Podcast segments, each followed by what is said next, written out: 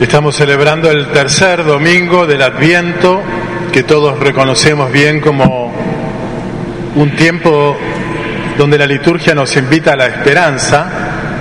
Esperamos la venida de Jesús en esta Navidad, venida celebrada en la fe, y el tiempo del Adviento como un tiempo de esperanza probablemente sea el que más se asemeja a lo que es la vida.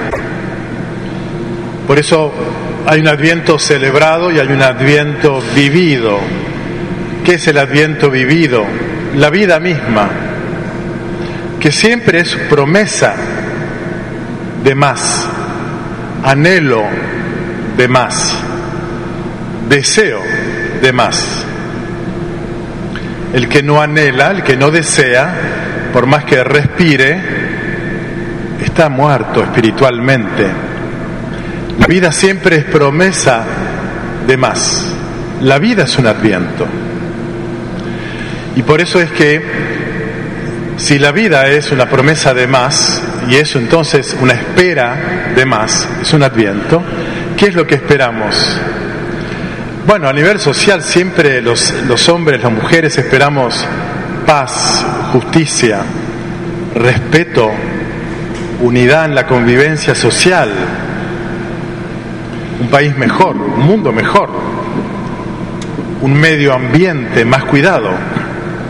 Y a nivel más íntimo, más personal, esperamos más amor, mejor amor en la pareja, con los hijos, con los cuales pareja, hijos suele haber conflictos, distanciamientos. Esperamos estar mejor con los amigos, más amor, mejor amor vivido esto es lo que es la vida. Un deseo en última instancia, a nivel social o más personal e íntimo, de felicidad.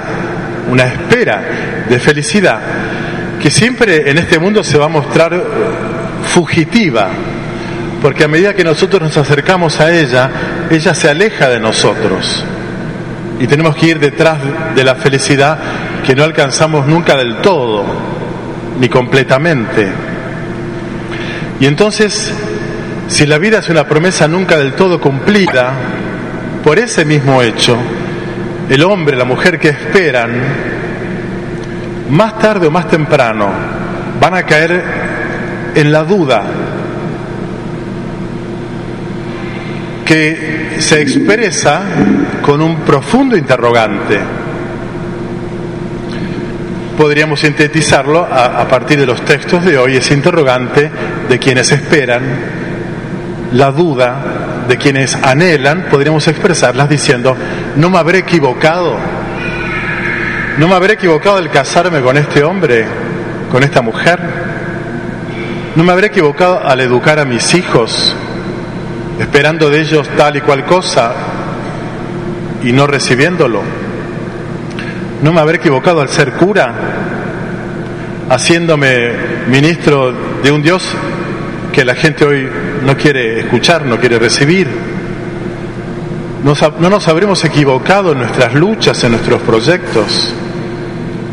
El hombre y la mujer que esperan necesariamente dudan. El hombre y la mujer que tiene certeza absoluta es el que no espera es decir, aquel que se plantó en el pesimismo. El pesimista radical tiene certezas. Nada bueno es posible. La vida es y será una porquería. Ya lo sé. La certeza del pesimista es aquella que nos asedia cuando, como hombres y mujeres de esperanza, dudamos ¿No nos habremos equivocado? Este interrogante está eh, transversalizando, traspasando las tres experiencias reflejadas en las lecturas de hoy. El profeta Isaías acompaña al pueblo judío en esa enorme, larga, tristísima, dolorosa debacle nacional que fue el destierro en Babilonia. Décadas de esclavitud, de infelicidad, de pobreza, de desesperanza, décadas. E Isaías tiene este mensaje que escuchamos. Fortalezcan los brazos débiles, robustezcan las rodillas vacilantes, digan a los que están desalentados, sean fuertes, no teman. Ahí está su Dios. Él llega, Él mismo viene a salvarlos. ¿Por qué Isaías exhorta a robustecer las rodillas vacilantes, fortalecer los brazos débiles, alentar al ánimo? ¿Por qué? Porque lo que prevalece es el desánimo, el desaliento, la fragilidad, el pesimismo, la derrota. Y entonces esta misma experiencia es la que aparece reflejada en la segunda lectura de hoy, la carta de Santiago, donde el autor de esta carta le escribe a su comunidad diciéndoles, tengan paciencia hermanos hasta que llegue el Señor. Tengan paciencia, repite, y anímense porque la venida del Señor está próxima lo que Isaías decía, el Señor llega, el Señor viene a salvarnos. Santiago se dice a su comunidad, una comunidad afligida, porque ellos, como todos los primeros cristianos, esperaban la inminente llegada triunfante y gloriosa de Jesús. No para solucionar sus problemas sociales económicos, no por un tema de inflación. Los primeros cristianos morían mártires, perseguidos, tenían que esconderse para celebrar lo que nosotros celebramos en las iglesias. Y entonces el desánimo, la paciencia se acababa, se agotaba. Más aún, dice Santiago, hermanos, no se quejen los unos de los otros. Miren que el Señor, que es juez, ya está cerca y a la puerta. Quiere decir que este, este conflicto en la esperanza de un Señor que no venía, no venía y no vino, generaba conflicto en la comunidad. Se ponían nerviosos, le salía lo peor de cada uno cuando esperando no podían recibir lo que esperaban. Y entonces la comunidad judía en Babilonia, en el destierro, la comunidad de Santiago y la de los primeros cristianos, desalentados, desanimados, se habrán preguntado, ¿no estaremos equivocados creyendo que el Señor viene a salvarnos? ¿Creyendo que el Señor está cerca? ¿No nos habremos equivocado? Esta pregunta, que es la nuestra, cuando dudamos de nuestras expectativas eh, frustradas o postergadas, es la misma del profeta Isaías, enorme figura del adviento el domingo pasado fue Santa María, la figura de la espera. Ahora tenemos otra enorme figura de la espera que es el profeta Juan. Y escuchamos cómo Juan está encarcelado. Y desde la cárcel, él, el profeta de la esperanza, aquel que concentró todas las expectativas proféticas de antaño, el que se da cuenta que todo lo que los demás profetas esperaron, él ahora lo, puede ver realizándose, dándose cuenta de que Jesús es el Mesías enviado de Dios, señalándolo, él es el Mesías, derivando toda la expectativa del pueblo judío hacia Jesús derivándola hacia él y no hacia sí mismo, porque la gente lo seguía Juan, creyendo que era el Mesías. No, no, yo no, él es esa seguridad profética de alguien que confió en que Jesús iba a instaurar entonces el reino de Israel, entra en crisis en la cárcel. Porque Juan esperaba la irrupción inmediata, tajante, taxativa, contundente, eficaz del Dios de los judíos, instaurando el reino judío del rey David en tiempos de opresión, de sufrimiento, de esclavitud de manos del imperio romano. Y entonces Juan se da cuenta de que esto se acabó porque ahora Dios envía a su Mesías. Y el lenguaje de Juan y su ritual del bautismo están cargados de agresividad, de contundencia, de mensajes de venganza, de amenaza. Ahora van a ver, dice Juan. Tan radical y hasta un poco agresivo su mensaje, que se enfrentó con el rey judío, con Herodes. Hay que tener agallas para enfrentarse con el rey. Se enfrentó con el rey. Ahí fue a parar, a la cárcel. Este es Juan, el que no soporta que el reino de Dios no se cumpla aquí ahora de un modo taxativo y contundente. Desde la cárcel, eh, Juan, como hombre de esperanza en el Dios que salva, colapsa. Y surge la duda. Solo el que espera puede dudar. Y Juan duda y manda a dos de sus discípulos a preguntarle a Jesús, ¿sos vos el que debía venir o tenemos que seguir esperando a otro que cumpla nuestras expectativas? Las mías, por lo menos. ¿Sos vos? Y entonces Juan, desde su duda, está tensionado, no quiere defeccionar en la esperanza, pero está dudando acerca de ella. Y por eso Jesús le manda responder a Juan, a los discípulos, les dice, vayan y cuéntenle a Juan que ustedes ven y oyen, que los ciegos ven, los sordos oyen, los paralíticos caminan. La buena noticia es anunciada a los pobres.